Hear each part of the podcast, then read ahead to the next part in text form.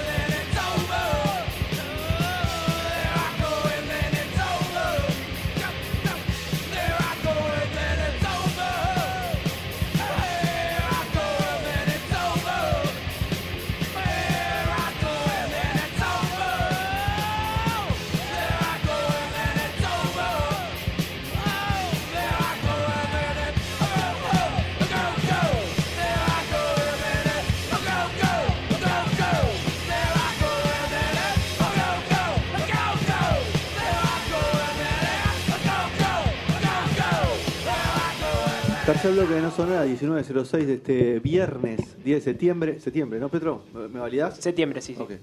Bueno, vamos a hablar de Mifis. ¿Arrancamos con Mifis? Arrancamos con Misfits porque, bueno, este tema se llama Nike A Go Go. Ah. Eh, es un poquito homenaje a la, a la marca deportiva de la pipa. Eh, primero que nada, bueno, un honor estar acá en Radio Punto Cero por No, primera no, vez no. personalmente, la verdad. Estoy conociendo al equipo de No Sonoras personalmente ahora. Es un momento Sí, el- único. lo que pasa es que uno se conoce Después de ver los personalmente. Stones, esto lo- después de los Stones, ¿es esto? ¿Lo más fuerte que te pasó en la vida? Tendríamos que reverlo un poquito más, investigar un poquito más. Pero sí, yo creo que está ahí en la lista. De los primeros tres está. Ok, ok. De los primeros tres está. Tenemos que reverlo un poquito, porque hay más cosas por ahí. Eh, pero es raro porque uno eh, piensa que se conoce personalmente por Sí. videollamada, por, Sí. por Zoom, Sí. y no, al mismo tiempo no te estás conociendo. Somos más chéveres. Sí, porque yo Así. por ahí lo imaginaba a Fede un poquito más petizo. Sí. La verdad que me encontré con un basquetbolista. Claro. No, el basquetbolista es el Sergio, Sí, Sergio. bueno, Sergio, Sergio también. Que juega, que juega pulenta. Sí. Eh, centro. También. Sí. Sí. Al básquet, vos, el único que juega profesionalmente sos vos, Sergito. Nosotros los demás somos todos amateur. Bueno, eh, ¿qué- ¿cómo vamos a transitar esto? Porque no sé, estoy medio perdido. Eh, mirá, vamos a hacer. ¿Estamos hablando- ¿Vamos a hablar de una marca? ¿Qué vamos a hacer? Vamos a ser un poquito fieles es a él la- el que habla de las marcas. Sí, pero vamos a ser un poquito fieles a lo que es la entrada, eh, lo que es realmente la, la, la identidad de esta sección, que la, digamos, la idea era que fuera un poquito más rápido, que no fuera tanto en contar una historia, sino ir en, epi- eh, ir en episodios. Si uno quiere investigar un poquito más sobre quién fue Cary Gilmour, y bueno, está La canción del verdugo, un libro que es un ladrillo gigante que te puede durar años para leerlo, que Calamaro ha hablado de ese libro, ha hecho algunas cositas, rehenes, el tema rehenes del disco Qué Bohemio caso. tiene que ver un poquito con Qué eso. buen- qué buen tema. Sí, sí, un gran tema. Bueno, ese disco yo creo que es, Es el- muy lindo. es un regreso eh, triunfal de Andrés. Pero vamos a empezar. El punto de partida que yo elegí de, de- de este linkeador tiene que ver con, bueno, la famosa frase de eslogan que empezó en el año 88 de Nike, eh, Just Do It. Sí. ¿Alguno se ha puesto a Solo pensar? hazlo. Solo hazlo. ¿Alguno se ha puesto a pensar de dónde viene el Just Do It? No. El famoso Just Do It, que es una marca totalmente registrada. Es un, No se usa tanto ahora, ¿no? ¿Viste? Como que quedó Están medio- las remeras. Está, pero no, no, como que no. En las mar. No, aparece en. Yo veo las remeras de los, las Ya remeras ahora de los es- pibes. es la pipa nada más. Ah, Sí, las sí, remeras aparece. de los pibes, veo bastante. ¿eh? Eh, bueno, y el chat tweet eh, viene de un asesino llamado Gary Gilmour. Gary Gilmour, eh, bueno, viene de Oregon, de donde viene la marca de la pipa deportiva, viene de Oregon, es eh, que fue eh, un asesino, no, no asesino serial, sino porque no, tampoco hubo tantos asesinatos. El tipo tiene dos homicidios, tuvo dos homicidios y fue, mm, digamos, el asesino con el que en Estados Unidos, en 1977, se volvió a, a permitir la pena de muerte que estaba, o sea, ya... eh, no- Abolida. Sí, eh, eh, desde hacía 10 años, desde el año 67, y se volvió a permitir después de 10 años con este caso de este señor llamado Gary Gilmour, eh, bueno, que, eh, eh, digamos, a diferencia que en este caso el tipo se eh, pagó de alguna manera la ejecución, él- él- la fusilación. En este caso él eligió eh, ser asesinado, que lo caguen a tiros, de alguna manera. Eh, bueno, que tiene que ver con esto. O sea, cuando él en el momento de, de, de- de matarlo con las dos escopetas, dos tipos, dos policías con dos escopetas, que es bastante raro, este dato bastante curioso, jugoso por ahí, que uno de los dos tipos tenía eh, balas falsas. Ah, no sabían que le iba a No, disparar. sa- no sabía quién tenía las balas falsas, para que no le quede el cargo de conciencia a los canas. Ah, mira. Bueno, y le dijeron tus últimas palabras. Entonces Harry digo, dijo, let's do it, no dijo just do it, dijo let's do it.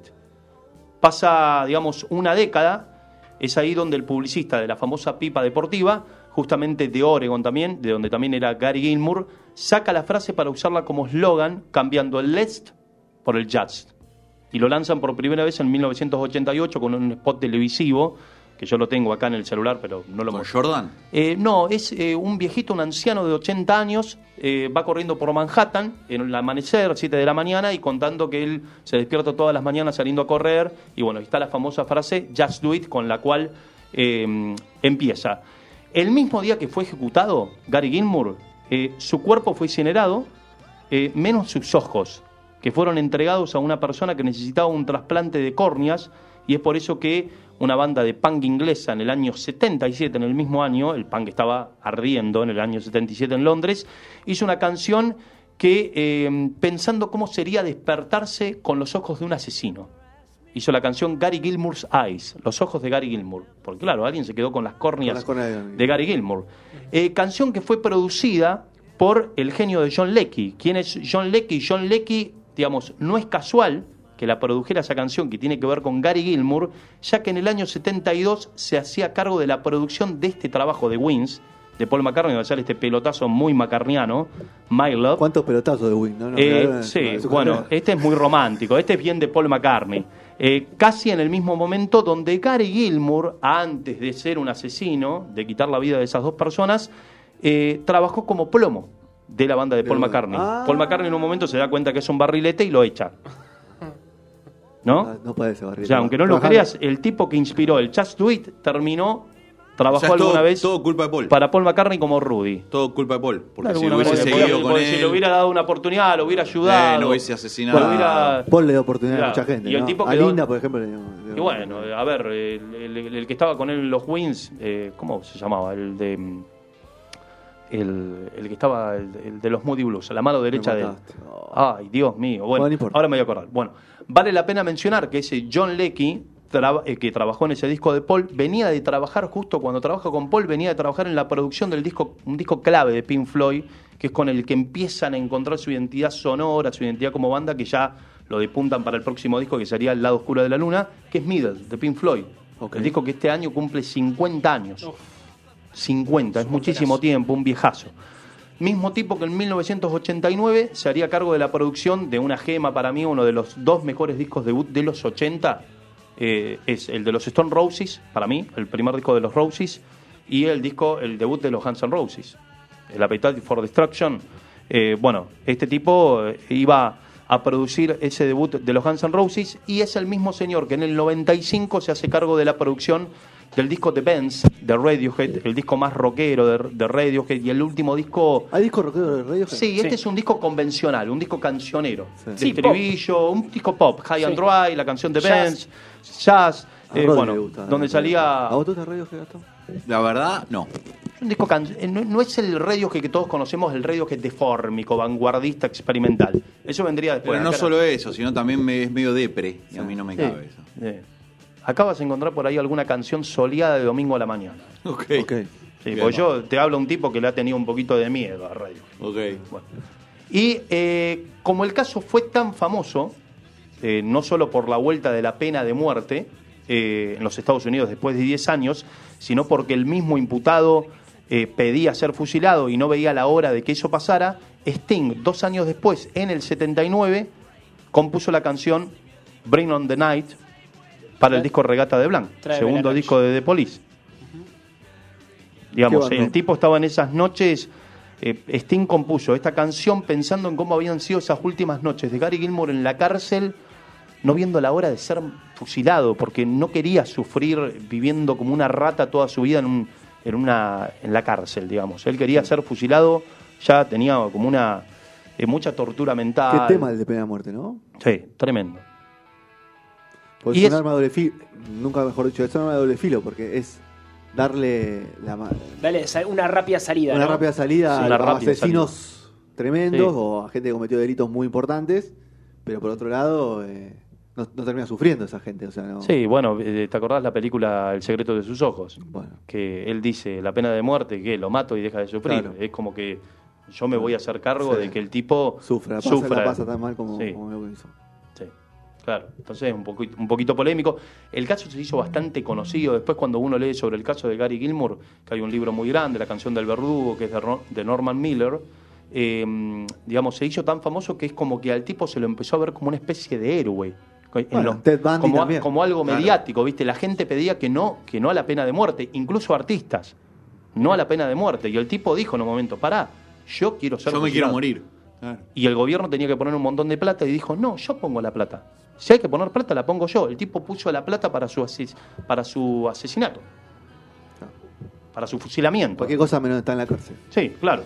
Bueno, misma canción, Bring on the Night, de, de The Police, del año 79, de un discazo que es Regata de Bland, el segundo de la banda, que en el 98, una vez ya separado de Soda Stereo, Gustavo Cerati junto a Andy Summers, guitarrista de The Police, graba una versión hermosísima Hermoso. para un homenaje a la banda inglesa eh, que se llamaba Otlandos, no Otlandos de Amor como el primer disco, sino Otlandos eh, latinos, una cosa así, que estaban los Pericos también haciendo alguna que otra canción de The Police. Bueno, a Gustavo lo, lo- lo invitaron a ser parte de Police. Lo invitaron a ser parte de Police. Incluso ese disco estaba grabado con Andy Summer y Stuart Copeland. Claro, solo faltaba Sting. Sí. Y Stuart Copeland, la única canción que no trabajó fue en la canción de que grabó Cerati. No estuvo en esa grabación porque tenía unos temas de gira y tocó, eh, eh, ¿cómo se llamaba? Co- Eh, Col Layata, el baterista. Vince, eh, Vin, eh, me van a matar si me están escuchando algún que otro músico, pero era el baterista tan virtuoso, muy virtuoso de Franz Zappa. No Terry Bozzio, que lo hemos nombrado Sí, Bozzio en alguna otra Igual, ocasión. Marcos, nadie te puede, o sea, con toda la información que tenés, nadie te puede putear. Eh, bueno, lado. pero me- no me estoy acordando de nombre. En el mismo año donde The Police sacaba la canción, Norman Miller sacaba el libro que vengo contando, larguísimo, sobre todo el caso, llamado igual que eh, una película basada en el mismo libro que sale en el 82 con un jovencísimo Tommy Lee Jones interpretando a Gary Gilmour. Tommy Lee Jones, año esa 82, sí, la película está, eh, se puede encontrar en la web. plataforma. Recordemos que Gary, eh, Gary Gilmore, eh, Tommy Lee Jones es el mismo tipo que en el año 95 hizo, bueno, de dos caras para una película que yo por lo menos le tengo mucho cariño, que es Batman Forever, que marcó un poquito mi infancia, eh, que, eh, bueno, donde YouTube hizo una canción, hizo la Temazo. canción central del soundtrack, que fue Hold Me, Thrill Me, Kiss Me, Temazo. año 95. Temazo, Temazo. Lo escuché en el 360 que vinieron acá. Sí. temazo. Bono volando. Una cosa de loco. Tremendo, una de mis canciones favoritas de YouTube. Y bueno, por otro lado, eh, lo que hemos nombrado un poquito de Andrés Calamaro, Andrés Calamaro con el Cuino, que es de alguna manera como su mano derecha en varias composiciones. Y en de- Estelares también participa Sí, mucho. ah, en Estelares, bueno, Sí. de, con Calamaro viene componiendo desde mil horas, desde Los Abuelos de la Nada. y se inspiraron en el libro La canción del verdugo de Norman Miller del año 80 el libro, en el 82 sale la película basada en el libro, que se llama igual que el libro, donde lo interpreta Gary Gilmour, Tommy Lee Jones. Bueno, ¿cómo le gusta a los yankees meter historias de asesinos así? No, pero aparte no es que un- una banda. O sea, contó una, un montón de cosas que derivan de un flaco que asesina a dos tipos. Que asesina a dos tipos. Hay mucho culto, Sí. ¿no? A- Sí, pero este tipo, ¿por qué, por qué en particular eh, habrá pasado la fama? Eso es lo que me pregunto. Ser por, Gary por- Gilmour, Por sí. volver a la Y por volver la pena de ah, muerte, pero también porque el caso fue como muy... eh, dieron muchas vueltas con el tema de la pena de muerte, si Estados Unidos volvía a permitir eso legalmente. Eh, eh, en los tribunales, bueno, muchos medios de comunicación cubriendo todo el caso. Sí, pero de ahí a ser héroe, ¿no? Sí, No, vos viste eh, cómo después medios. las historias terminan derivando como en, en ver qué onda, tratan de buscarle la vuelta para vender de justificar. una historia, Después se ha investigado mucho sobre la vida de Gary Gilmore, que él, que él tuvo un, un papá abusivo, alcohólico, que los golpeaba. Él No lo justifica, los ¿no? golpeaba- Claro. no lo justifica, pero no lo justificás, pero tampoco digo que lo llegas a entender, pero ¿Mató dos personas, dos Ma- mujeres o mató dos dos mató, un- mató dos pibes. mató a un pibe de 20 años que trabajaba en una estación de servicio y le pidió toda la plata. El pibe le dio toda la plata, todas las cosas, y él sin ningún motivo fue con un cuchillo y le... eh, Lo tajeó. Lo, tajeó, Lo tajeó. lo pinchó, toda la, todo el estómago. como dice el negro Pablo. Sí. Pinchó. Él estaba en un problema de adicción ahí, digamos. eh, Pero todo deriva después en un montón de canciones Sí. y de gente que, Sí. Que sí, es muy raro. Sí. O sea, no lo llegás a entender, pero cómo te define cómo creces en la infancia, una vida muy, trauma, muy traumante, viste, con un padre alcohólico, abusivo, golpeador. Y, este, y también muestra de que los que lo artistas... echó. No, sí, ni hablar que es todo Abusivo. culpa de Paul, pero que... Sin indemnización. Que es increíble lo cómo los artistas sacan eh, ideas o inspiración de cualquier cosa, de lo que sea, Sí. De lo que sea, o sea, de cosas buenísimas Sí. como de cosas malísimas. Pero Y cuando son historias, cuando son historias traumantes y oscuras, los artistas es donde por ahí mejor se desenvuelven. Vieron que por ahí los artistas, bueno, The Wall de Pink Floyd, Roger Waters eh, lo saca porque él no estaba bien con su vida. Vieron que los artistas se dice eso, que pues, cuando sufren hacen las mejores obras. Y también es bastante extremo, porque también cuando están en un momento súper luminoso de su vida, esperando un hijo o súper enamorados, también hacen una gran obra, Tal como cual. el caso de Cerati con Amor Amarillo. O sea, son dos extremos, creo, Tal cual. para la inspiración. Ok, sí, vos lo decís. Sí, bueno. Vos Era un linkeador bastante cortito, Sí. rápido Vos, pie. eh, vos, el que vos sos el que sabes. No sé. Sergio, ¿tenés algo para agregar de esto o no? Vince Colaiuta era el Vince baterista. Colaiuta, Vince Colaiuta, Yo sabía, hermano, que vos Vince. Colaiuta. Sí. Sí, No sí. quería interrumpir. No quería No, por interrumpir. favor, Interrumpir. por favor, por favor, decilo. Por favor, decilo. Vince Colaiuta, eh, junto a Terry Bossio, los dos bateristas de, de Frank Zappa. Ahí en Zapa no lo acompaño, no. no, no muy Es experimental, raro. demasiado experimental. Sí. Demasiado- Zappa. Y un holgorio musical. Eh, un holgorio musical. Hay de todo. Hay de todo. Te Hay, de podés todo. encontrar Hay con cosas todo. muy extrañas y cosas muy nuevas. Pasa que para mí nació en una época clave. Muy Sí. disruptivo. Bueno, es muy bueno cuando. Muy no sé si vieron el video de Zappa definiendo la industria musical. En No. un minuto 22, el tipo te lo define, pero con una genialidad, un vuelo, ¿viste? Te Eh, dice. un diferente. Te canta la posta. Total. Un diferente. Habría que verlo. La Sergio, a ver frase, si la ¿no? La, entendemos. la famosa frase esa. A ver si entendemos. es- es- está la frase con los periodistas después, ¿no? También, histórica. Sí, después que, de esa. Como era, no me acuerdo ahora exactamente, pero era algo así como que. eh, eh, escriben para los que no quieren, para músicos que no quieren escuchar, no, no, no, me la acuerdo ahora, pero eh, es como, búsquenla, búsquenla que es muy buena la frase para definir el periodismo musical de Frank Zappa. Bueno, él decía, por ejemplo, que la mejor música estuvo en los 60, 67 al 70, decía él. Que después todo lo que viene después es un Todo poquito... copia de eso. Es un poquito basura, comercial. ¿Por qué lo dice el tipo? Porque en los 60, los que eran ejecutivos, los dueños de discográficas y demás, eran, dicho por él, viejos cerdos que no sabían nada, veteranos tradicionales que fumaban el habano y no entendían nada de rock. Entonces venían y los pibes venían con el disco, con la propuesta, se lo sacaban. Uh, mirá estos pibes cómo andan. Y después decían, bueno, pero pará, traigamos, eh, crezcamos, eh, va- empecemos a crecer un poquito en la industria y traigamos a estos hippies, a estos pibes, fans contemporáneos, para que nos ayuden un poquito a modernizarnos con lo que viene. Los ponemos a trabajar como cadetes, como sirviendo café. Bueno, y esos pibes van progresando, van ascendiendo en el laburo y ahí los hippies que venían realmente eh, de- del palo del rock, sabían un poquito más, se vuelven los ejecutivos y Franz Zappa dice que ellos son los que arruinan todo, porque dicen, no, pero acá puede ir, pues son los tipos que saben. Entonces empiezan a seleccionar. Los otros que fumaban habano no sabían nada. ¿Qué quería decir, Sergito?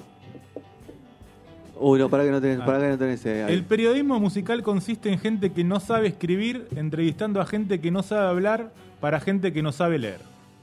Ah, sí, Así te lo. Qué lindo, ¿eh? Cerramos este linkeador con esa frase. Eh, gracias, señor Marcos, por haber venido a hacerlo en vivo.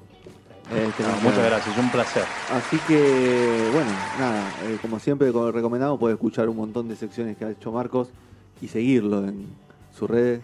Coleto Marcos. Coleto Marcos. que Coleto un Marcos de con, rock. con una L y doble T. Cuenta un montón- eh, bote- su, su, link- su Instagram es botellas de alcohol y, y historias de rock. ¿No? Eh, ¿Viste? ¿Podemos decir? Botella de alcohol. No sé, digo, asociarlo. Ponemos. Algunas historias. Y puede ser. O asados. Asados. Claro. Asados. Asados. Sí, o volumen muy fuerte que en una me O, sí, una respondiste. te dije, baja el volumen, volumen. boludo. ¿Cómo escucha Metallica al palo? Y, pero era el Pero- día para escuchar Metallica al palo. no Eran los no hay- 30 no años del álbum cerca de tu casa?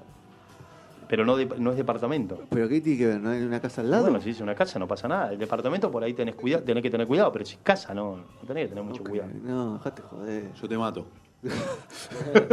Sí, en departamento sí. Bueno, escuchamos Cerati.